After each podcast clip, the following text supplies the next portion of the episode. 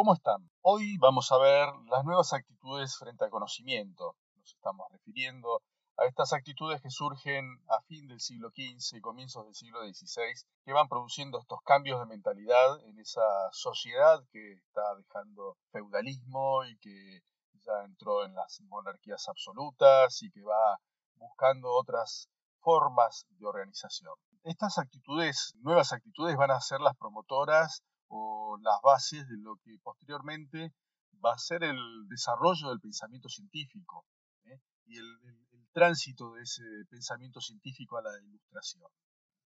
Y esto se produce fundamentalmente porque la nueva forma de vida, donde la gente deja el campo huyendo de esas crisis que mencionamos en encuentros anteriores, eh, esas situaciones de hambre, dificultades para la supervivencia y que van haciendo que mm, se produzcan estas migraciones eh, del campo a la ciudad, van modificando el vínculo del individuo, del hombre, con la naturaleza.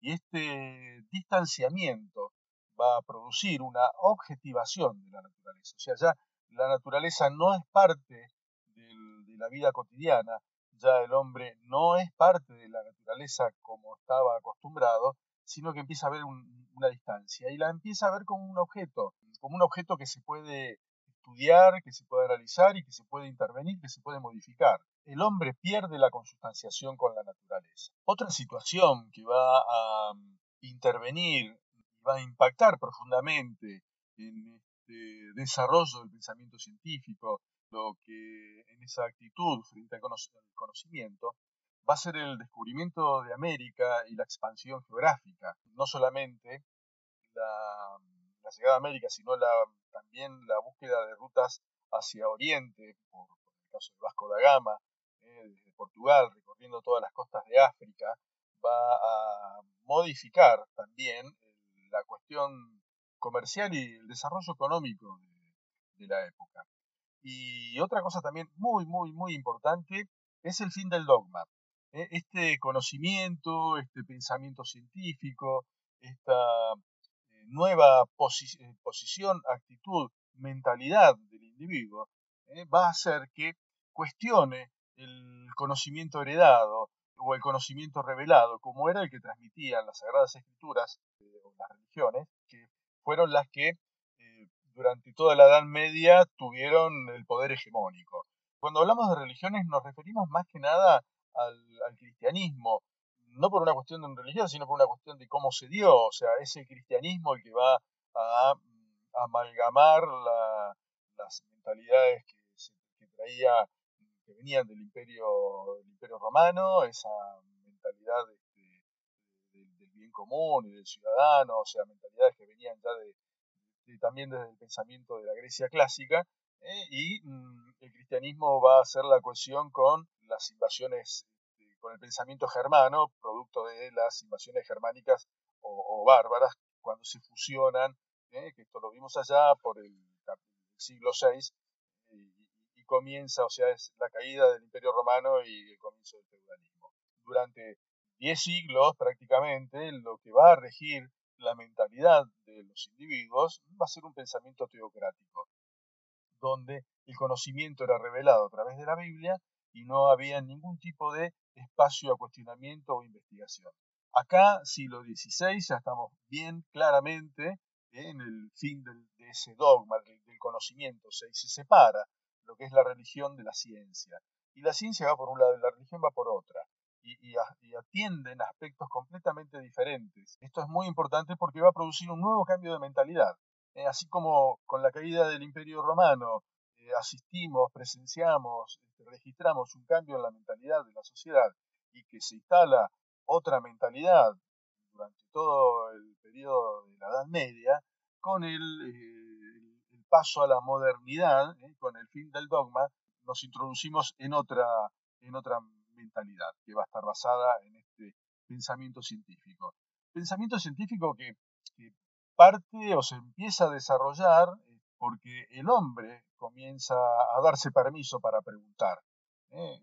La filosofía y la ciencia, sea, no dan nada por terminado o por revelado y pregunta, y, cuando pregunta, o sea, indaga para llegar a la verdad. Cosa que la religión, en ese sentido, es una bajada de línea eh, verticalista, o sea, no, no hay oportunidad de, este, o sea, son verdades absolutas en la religión y en la ciencia y en la filosofía son relativas, porque están expuestas, supeditadas eh, a cuestionamiento, a revisión, eh, a confirmación, y eso es parte también de lo que va a, ocurrir ahora, ¿no?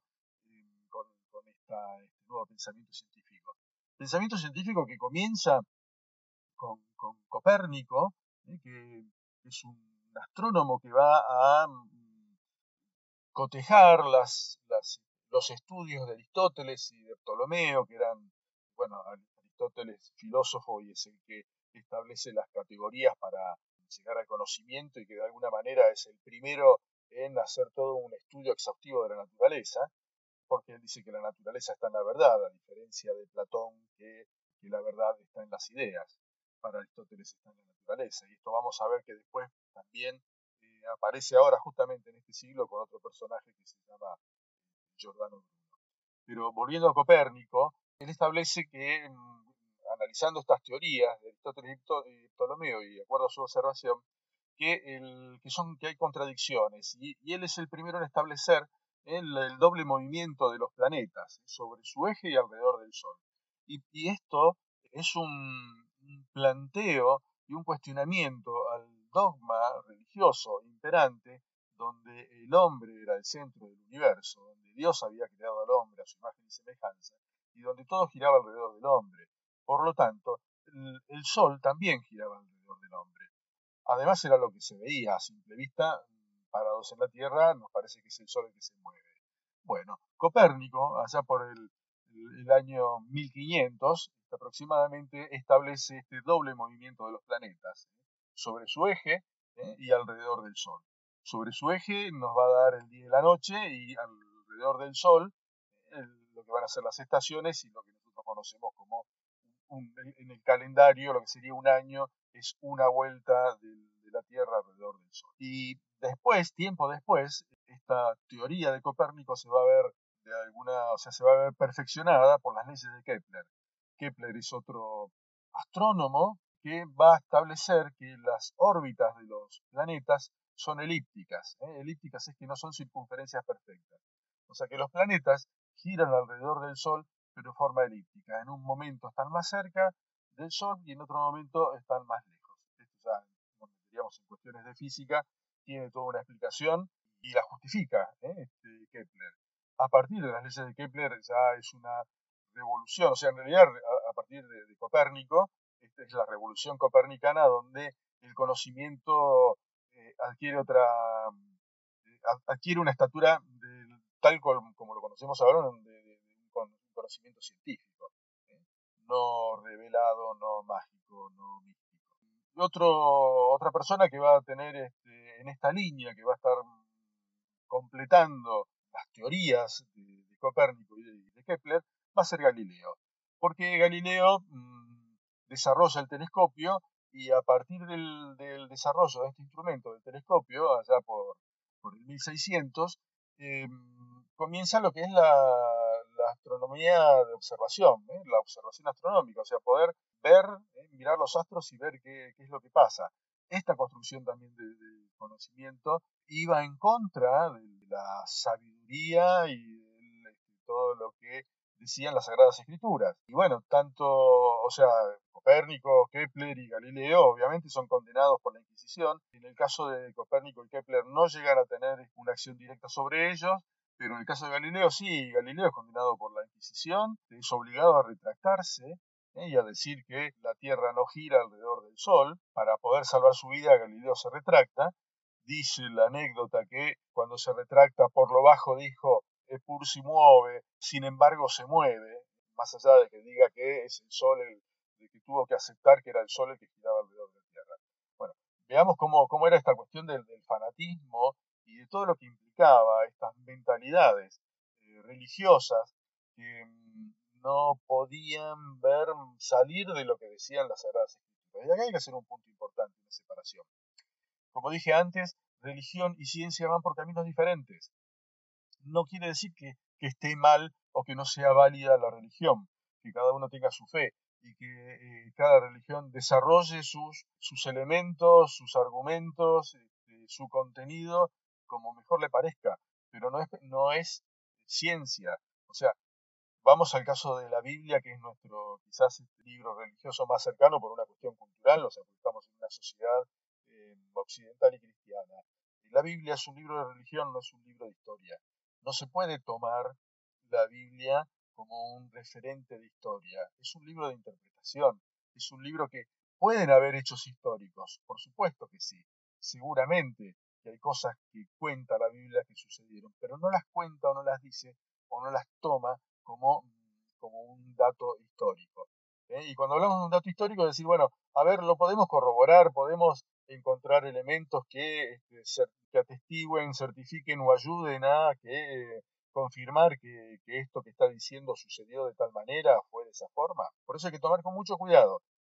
la Biblia está muy bien, la Biblia eh, para los católicos, cristianos, protestantes, judíos, para quien sea, eh, o, el Corán para los musulmanes, o los libros y religiones orientales que para nosotros nos resultan más lejanas, todos son válidos. No es una cuestión de fe, no es una cuestión de ciencia. Se puede ser un gran científico ateo o muy religioso. Una cosa no quita la otra. El concepto quede claro de separar ciencia y religión. Y la religión de alguna manera va a venir a explicar cuestiones que la ciencia todavía no puede. Lo que ocurre es que en un momento dado, o sea, con este desarrollo del pensamiento científico, en aquella época, el hombre piensa que puede llegar a conocerlo todo, casi que se arrima a Dios. Este cuestionamiento, la sabiduría, heredada, va a tener sus consecuencias. O sea, Hace un ratito mencioné un, pensador, un filósofo que era Giordano Bruno, que eh, en línea con lo que decía Aristóteles, que la verdad estaba en la naturaleza, Giordano Bruno decía que toda la naturaleza es la manifestación infinita de Dios. A raíz de esto, estoy diciendo, tomando textual de Giordano Bruno, eh, Giordano Bruno fue condenado a la hoguera y lo quemaron por decir que toda la naturaleza es la manifestación infinita de Dios. O sea, estaba diciendo algo que no estaba en línea con lo que decían las Sagradas Escrituras. Y Giordano Bruno era un monje, o sea, era un, monje dominicano, o sea, que no, que no es que estaba en contra de la religión y de la fe, para nada, era un religioso. Y sin embargo, esta aseveración, que en el fondo va en contra de, la, de las Sagradas Escrituras, le costó la vida, lo condenaron. Y otro personaje también importante, y esto para no cargar las tintas solamente sobre el catolicismo, fue Miguel Servet, que fue el, médico que descubre la circulación pulmonar de la sangre. Y Miguel Servet es condenado por el calvinismo, que era una rama de los protestantes, ya vimos esta decisión del cristianismo en el encuentro anterior, cuando el cristianismo se divide en católico protestante, ¿eh? cuando deja de ser todo católico. Y Miguel Servet también es condenado a muerte por, por este descubrimiento este, o por esta cuestión de, eh, mencionar este, la circulación pulmonar. Esto nos está hablando de una nueva mentalidad también que se está viniendo y que va, como decía antes, separando, que sería la separación del conocimiento de la realidad y de la irrealidad. Y, dentro de este nuevo conocimiento está el conocimiento del, de la realidad natural, o sea, el objeto de conocimiento, como hablamos al principio, de la naturaleza, y también aparece el conocimiento del sujeto, del individuo, o sea, ya se empieza a estudiar, ¿eh? a pretender conocer, así como se conoce el funcionamiento de la naturaleza, se, se piensa que se puede llegar a conocer a cómo funciona el ser humano y sobre todo en sociedad. Acá ya no estamos arrimando más a cuestiones sociológicas. Toda esta forma, conocimiento, requiere pautas. O sea, a ver, bueno, ¿cuándo es válido? ¿Cómo, cómo decimos que, es válido el conocimiento? Y empieza a, desarrollarse lo que va a ser el, método científico. El primero en este tema va a ser Descartes. Descartes. Descartes este, va a establecer lo que se llamó, allá por el 1630 más o menos, las reglas del método. Descartes es el que dijo esa frase de pienso, luego existo. O sea, eso estaría dentro de estas reglas del, método, ¿eh? del conocimiento Y mm, otro estudioso también de la época, eh, también de 1600, fue Francis Bacon, ¿eh? un, inglés que también establece las bases del método experimental. de cómo tiene que ser para que un conocimiento o una ley o un, axioma sea válido, cómo hay que establecerlo. Y establece estas bases del método experimental para decir, bueno, si yo digo que esto es de esta manera, lo digo por esto, esto y esto, y tiene que ser repetible por cualquier otro. No es que me pasa solamente a mí, solamente yo lo veo y yo lo descubro y yo digo que ya está y lo descubrí. No, lo tengo que someter ¿eh? a juicio de otros y que puedan corroborar que lo que estoy diciendo, repitiendo la misma experiencia, ¿eh? produzca el mismo resultado. ¿eh? Esas son las bases del método experimental. Que sea repetible por otros y que no sea una cuestión que me pasa a mí, porque ahí estaríamos, si, si fuese una cosa que me pasa a mí, estaríamos en, estos, en este conocimiento revelado. Ah, hoy me levanté iluminado y digo que es cualquier barbaridad, que, los planetas van a girar para el otro lado. Bueno, ¿en base a qué lo digo? ¿En base, ¿Por qué? Porque se me ocurrió, no, no, no, es, no es científico. Eh, estas son cosas que hoy ya las tenemos incorporadas en el sentido común, pero igualmente no era tan, tan común este, desarrollo. Y por último, dentro de este pensamiento científico importante en aquel periodo va a ser Isaac Newton. Newton, el de la manzanita, el de las leyes de la ley de gravedad, va a, decir que, bueno, que todo el universo eh, responde a leyes mecánicas y físicas. No se mete con Dios. Newton dice, sí, el mundo lo hizo Dios, o sea, el universo lo creó Dios, no hay ningún problema. Pero ese universo responde a leyes que, este, que son mecánicas y físicas. Que las leyes las puso Dios, sí, puede ser, no cuestiona. Por eso Newton ya no, se mete, o sea, es como que acá ya nos estamos separando eh, el pensamiento científico de la religión de una manera mucho más, más concreta. Todo, este pensamiento científico moderno eh, estaría yendo en contra de lo que podría ser la superstición popular, que está muy, muy cercana a las cuestiones religiosas. Y la religión está muy cercana a lo que son los mitos eh, de, creación, es decir, bueno, qué es lo que explica el sentido de la vida o la razón de ser así como se insisto en lo de las mentalidades y en cómo cada época tiene una mentalidad. Hablamos de, lo que eran las mentalidades en, la antigüedad, en el Imperio Romano, la razón de ser de, aquella época, lo que va a ser la mentalidad de la Edad Media, este, viviendo para, para el después de la muerte, para el trasmundo, o sea, poniendo sus esperanzas o su razón de ser en el, después de, de la vida. Y el pensamiento científico moderno ya está en algo más concreto, en el aquí y ahora, en no esperar al, después de la muerte para poder ser feliz y disfrutar de la vida. Con Newton ya entramos en el siglo XVIII y el siglo XVIII va a ser eh, llamado el siglo de las luces. Em, este, esta introducción del, este cambio de mentalidad este, y la aparición del pensamiento científico y la objetivación de la naturaleza y el conocimiento del sujeto va a producir una serie de, pensadores, o sea, va a generar pensadores que van a estar más relacionados con eh, la cuestión intelectual, ¿eh? o sea, con un movimiento intelectual que se va a llamar la ilustración. La ilustración, mm, que, como dijimos hoy, se oponía al dogma, a la religión como fuente conocimiento. La ilustración, su nombre viene de, porque ilustración es iluminar, el ilustre es el que ilumina, ilustración deriva de la palabra trar, de la ilustración. Este movimiento intelectual va a poner su acento más que nada en una filosofía práctica, va a desarrollar una serie de pensamientos relacionados con lo social y con lo político. Con Newton entramos en el siglo XVIII, que va a ser llamado el siglo de las luces. El siglo XVIII se va a caracterizar por un movimiento intelectual, un movimiento intelectual que se va a llamar la ilustración, donde los pensadores van a ser los que de alguna manera van a orientar las acciones del pueblo. O sea, los pensadores van a pretender tener ese lugar de gobierno, quiere, de reemplazar con su pensamiento eh, el dogma de la religión. Van a producir una filosofía práctica, eh, una filosofía práctica que tenga acción y que produzca transformaciones en sociales y políticas. Eh. Por un lado es comprender y dominar la naturaleza para, para alcanzar la necesidad.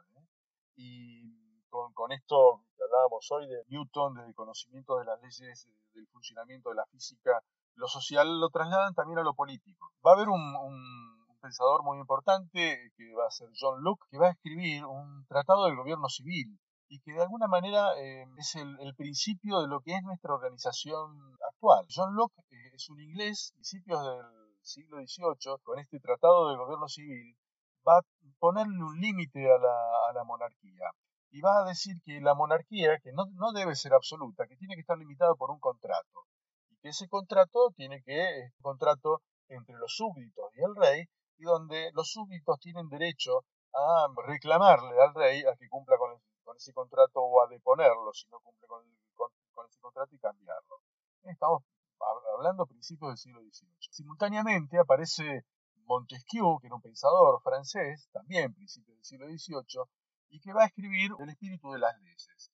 Y, Montesquieu en el espíritu de las leyes lo que propone es la división de poderes, que no esté concentrado en una sola persona o en un solo sector todo el poder, sino que haya cuerpos intermedios de contrapeso, pero que Montesquieu lo piensa en una cuestión de beneficio y de defensa de un sector de la aristocracia. Dice que estos cuerpos intermedios tienen que estar formados por la aristocracia. Más que nada lo que apunta es a defender los derechos de la, de la aristocracia ante la monarquía, no lo está pensando en función del pueblo, esta división del poder. En realidad esta idea de pueblo es algo, el lugar que ocupa el pueblo es algo bastante moderno, no es eh, algo que, estaba instalado en estos principios de lo que después, puliéndose, perfeccionándose, va a ser la organización política que conocemos actualmente. Estos pensadores, este, como Locke, eh, Montesquieu, eh, Voltaire, que era otro filósofo de, la época, y que él pensaba que el gobierno eh, tenía que estar asesorado por filósofos, o sea, que, existiese la,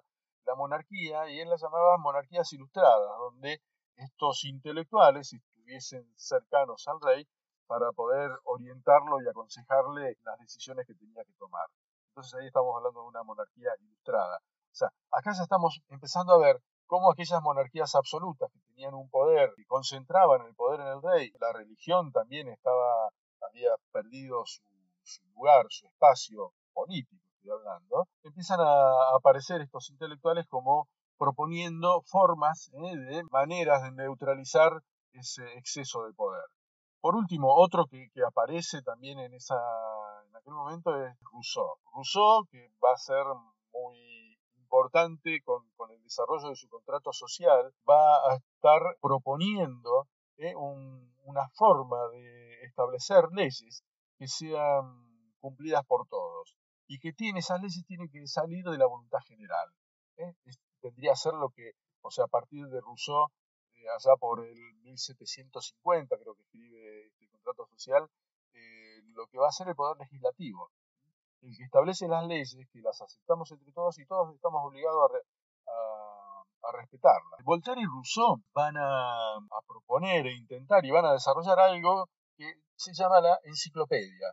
¿Y cuál era su intención? Era concentrar en un escrito la enciclopedia todo el conocimiento disponible y categorizarlo, ordenarlo ¿eh? por, por tema, por orden alfabético. O sea, pretendían que ese conocimiento que estaba dando vueltas, producto de, esa ilustración, estuviese todo concentrado. Para poder, era una manera de convalidar el conocimiento de la ilustración. Esa forma, la enciclopedia, también lo vamos a llamar enciclopedismo, tiene una, una manera de establecer y de organizar el conocimiento, pero no es la única. Y lo que ocurre con esta enciclopedia, que es del siglo XVIII, va a ser la estructura sobre la cual se va a desarrollar todo el conocimiento que va a venir después durante el siglo XIX. Y va a tener consecuencias también bastante este, particulares, especiales, sobre todo por esta visión del hombre y análisis del hombre como un objeto de estudio, como un, como un objeto, cual responde a leyes, leyes de la naturaleza, leyes subjetivas del sujeto, pero se va a buscar analizarlas con, con, la idea del conocimiento, de conocer al hombre, pero también van a ser un, un instrumento. Así como la religión fue durante toda la Edad Media un instrumento de control, lo sigue siendo, pero ya no de la misma manera, la pretensión del conocimiento también va a ser el elemento de control y de poder.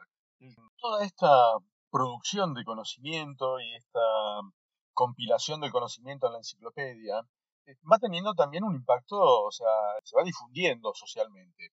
Y acá las monarquías eh, empiezan a buscar una base racional a su poder, o sea, se interesan en, las ideas que proponen Voltaire, Rousseau, Montesquieu, Locke, este, como maneras de eh, poder justificar y asentar el poder, consolidar el poder. Esto por supuesto que también genera una resistencia eclesial, o sea, la iglesia se opone a todo esto porque de alguna manera va perdiendo el espacio político, económico y social que tuvo durante 10 siglos, 11 siglos, ¿no? De la caída del Imperio Romano hasta este momento, donde ya la, iglesia no tiene el mismo espacio por lo menos así visiblemente. Estas, estos del, conocimiento, estas enciclopedias, estos libros, los libros pensemos que eran algo muy caro y, especial, excepcional.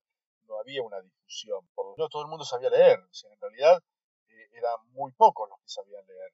Y en general los que sabían leer estaban relacionados con la religión, o sea, eran los curas, los monjes, y los que estaban en un sector de la aristocracia, de la nobleza o de una burguesía ya un poco más desarrollada, que se llamaba justamente una burguesía letrada, ¿eh? pero era un sector de la burguesía, no era que todo el mundo sabía leer.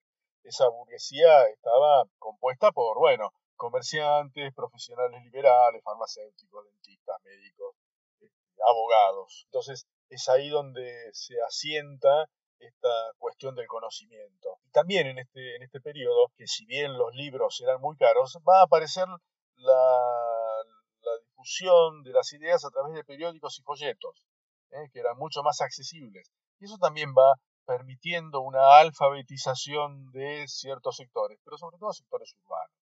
En el campo, en los pueblos, o sea, generalmente el único que sabía leer era el cura. El resto, la, población rural, era analfabeta. Estamos hablando del siglo XVIII, no hace tanto tiempo. Eh, en, en esa época, con este movimiento intelectual, con la ilustración, van a aparecer las academias científicas, las sociedades literarias, los bares, los salones, las logias. Todo esto parece como una cuestión trivial, no lo es, porque van a ser en estos espacios, en estas sociedades literarias, en estos bares, en estos salones, donde va a empezar a generarse, a gestarse toda otra movilización ¿eh? social ¿eh? y otro cambio de mentalidad. O la afirmación de esta nueva mentalidad o la culminación de esta nueva mentalidad que estamos viendo desde la transición de la sociedad feudal a la sociedad burguesa. Dice que acá estamos hablando de, la difusión de, las ideas a través de periódicos, folletos y de espacios donde había intercambio, donde había discusiones, donde había debate respecto a lo que se decía, las, y sobre todo ya, por un lado el conocimiento científico y por otro lado las cuestiones políticas. O sea, acá ya empieza a haber otra participación de los individuos. Así como se formaban las academias científicas, donde los científicos eh, exponían y sometían a, juicio de los demás sus ideas o sus conclusiones, sus experimentos, aparecían también las, las nuevas propuestas de organización social, propuestas políticas, esto que hablábamos antes del contrato como límite a la este, autoridad de la monarquía. Y esto que surge en aquel momento, eh, con Locke Inglaterra, es, es la actual monarquía que tiene, que tiene Gran Bretaña. O sea, sigue siendo el mismo esquema. Es una monarquía parlamentaria. Está la reina actual y hay un parlamento y un parlamento que está compuesto por dos, por dos cámaras, la Cámara de los Lores, de los señores, y la Cámara de los Comunes. Entonces, más o menos, o sea, seguimos teniendo nuestra estructura, este, nuestra organización política y social, eh, responde a, esto que estamos este, estudiando en este momento. Por eso insisto en la eh, importancia de poder ver de dónde viene todo esto como para comprender el presente y ver, bueno, cómo va a seguir todo esto independientemente de la pandemia, que obviamente es un punto de inflexión tan importante en la historia de la humanidad, como lo fue la peste negra, que también lo estudiamos allá por el 1364, si mal no recuerdo, o 48, no importa, es donde a raíz de esa eh, gran mortandad hubo un cambio en las este, relaciones humanas y en las formas de producción, ¿eh? en la economía. No sabemos qué es lo que va a pasar ahora, pero sí podemos entender conociendo la historia, bueno, ¿por qué llegamos, cómo llegamos hasta acá? Y acá ya nos estamos metiendo en, último tramo de este, este, capítulo, que es la crisis del siglo XVII. Todas estas nuevas mentalidades, el progreso que generó los avances científicos van a, generar una serie de cambios y van a generar beneficios en algunos sectores y en otros no tanto. O sea, Europa va a ser muy despareja, no va a tener un desarrollo todo homogéneo, porque la expansión que se generaba con, estas monarquías, pensaban en el desarrollo económico, que apuntaban y que organizaban y que ponían, de alguna manera apuntalaban la actividad privada o la iniciativa, ¿eh? y ahora acompañada con, los avances científicos, eh, va a encontrar límites, va, a encontrar límites a, su expansión porque por un lado en la Europa se encuentra con una sociedad ruralizada, como dije antes, analfabeta, autosustentable, o sea que producía eh, lo, que consumía y nada más, no había un excedente que fuese para poder aplicarlo a alguna otra actividad, un excedente de capital. Y de hecho, bueno, este, este excedente que algunos sectores sí tenían y en otros no, eh, en los sectores que lo tenían, bueno, ¿qué podían hacer? con ese excedente, porque no había posibilidad de invertir en desarrollo en otra industria porque no había mercado. Entonces, ese excedente se invierte en tierra ¿eh? y en arte. Eh, son las formas de inversión que encuentran, sobre todo la burguesía, en un momento donde, bueno, tiene un rendimiento producción, pero que no tiene dónde, dónde invertirlo, porque no hay un mercado ¿eh? que permita seguir colocando los productos. Hay una cuestión muy importante que es que Europa, cuando hablamos en el principio la transición de la sociedad feudal a la sociedad burguesa, dijimos que no fue toda Europa, sino que fue una parte sí y la otra, sobre todo fue la, el norte de Europa, que en vez de inclinarse hacia un avance de la sociedad burguesa, todo lo contrario. Se cristalizó una organización feudal. ¿eh? Europa oriental se, seguía con, la idea de, de, servidumbre. Entonces el poder estaba concentrado en pocos, si no trabajaban en un estado servil. Entonces no era una sociedad, no era un mercado de consumo, como sí pasó quizás en Inglaterra, que se benefició con esa, esta crisis, con esta concentración de la riqueza. Se beneficiaron algunos terratenientes a expensa de los campesinos. Y entonces los tenían la posibilidad, fueron concentrando estas tierras, teniendo otra, transformándose en lo que van a ser los terratenientes y lo que va a ser después este, la burguesía capitalista. Inglaterra va a, a, encarar una producción a gran escala, va a tener control de las manufacturas por, por, a través de este capital mercantil, de este excedente que tiene Inglaterra, y lo, lo vuelca ¿eh? en, mejorar la producción. Porque además Inglaterra tiene un comercio exterior marítimo que este, le, permite ampliar sus mercados. Y esto es lo que va a ser el, comercio colonial, lo, que va a ser Inglaterra durante todo el siglo XVIII, donde va a, va a intervenir ¿eh? en otros lugares del, del mundo para poder colocar este, sus producciones y además proveerse de los insumos necesarios para, para su industria metropolitana, o sea, industria que tenía Inglaterra en sus ciudades. Bueno, con esto ya nos, nos acercamos a mediados del siglo XVIII, donde van a aparecer lo que se van a llamar las revoluciones burguesas. Estas revoluciones burguesas que van a ser importantísimas porque acá sí vamos a tener la consolidación de esta mentalidad burguesa como ordenadora ¿eh? de, la cuestión social, de las estructuras sociales que tenemos actualmente. O sea, nuestra mentalidad viene de, este, de estos tiempos que hemos visto, de esta transición del feudalismo a la, sociedad burguesa, y es en las revoluciones burguesas entre mediados del siglo XVIII y principios del siglo XIX, donde se termina ¿eh? de configurar esta nueva mentalidad y que va a producir otras cosas que nos vamos a ver, bueno, la revolución industrial, la revolución francesa, eh, los estados-nación, o sea, ya nos vamos a ir metiendo en lo que es el siglo XIX, pero eso es tema del próximo capítulo. Bueno, muchísimas gracias por su atención. Cualquier inquietud, ya saben, estoy a disposición.